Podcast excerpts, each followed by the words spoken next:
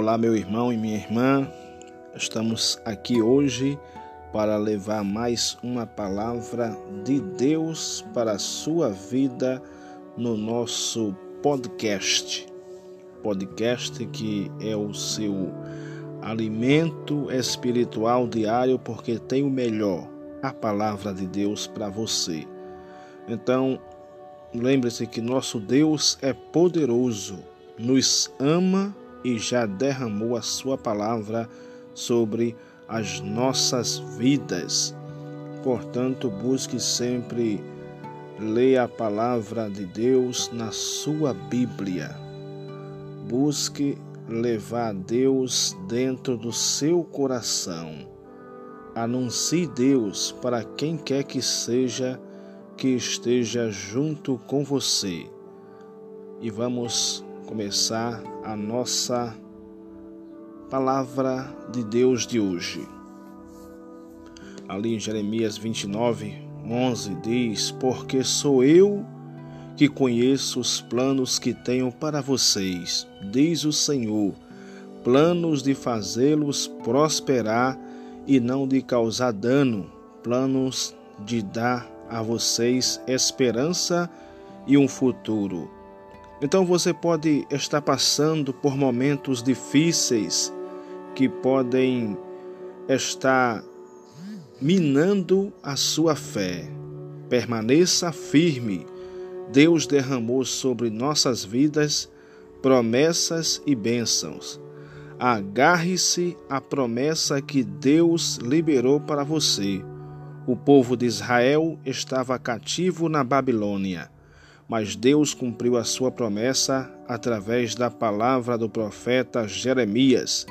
Em Deus temos que temos perspectiva de futuro e esperança.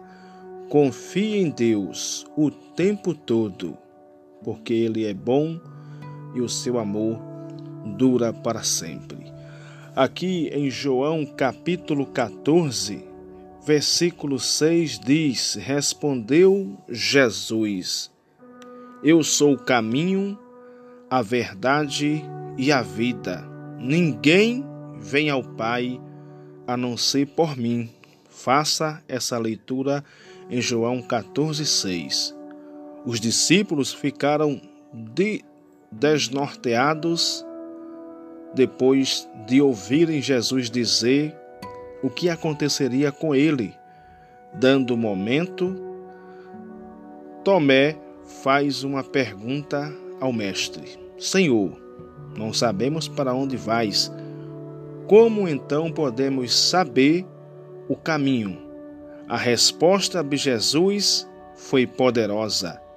Ele era o caminho, o sacrifício necessário que daria acesso direto ao Pai a verdade imutável e absoluta, o único caminho que leva à vida eterna, que possamos caminhar sobre estas palavras, meu irmão e minha irmã.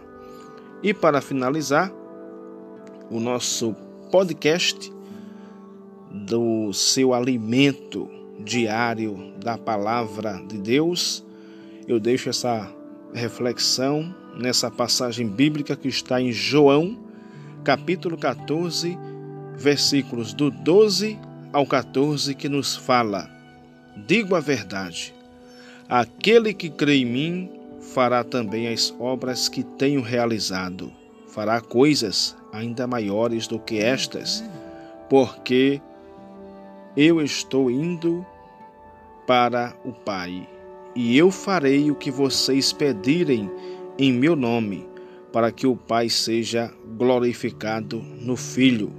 O que vocês pedirem em meu nome, eu farei. Nosso Deus é poderoso, meu irmão e minha irmã. Ele nos enviou seu Filho para que pudéssemos ter acesso direto ao Pai.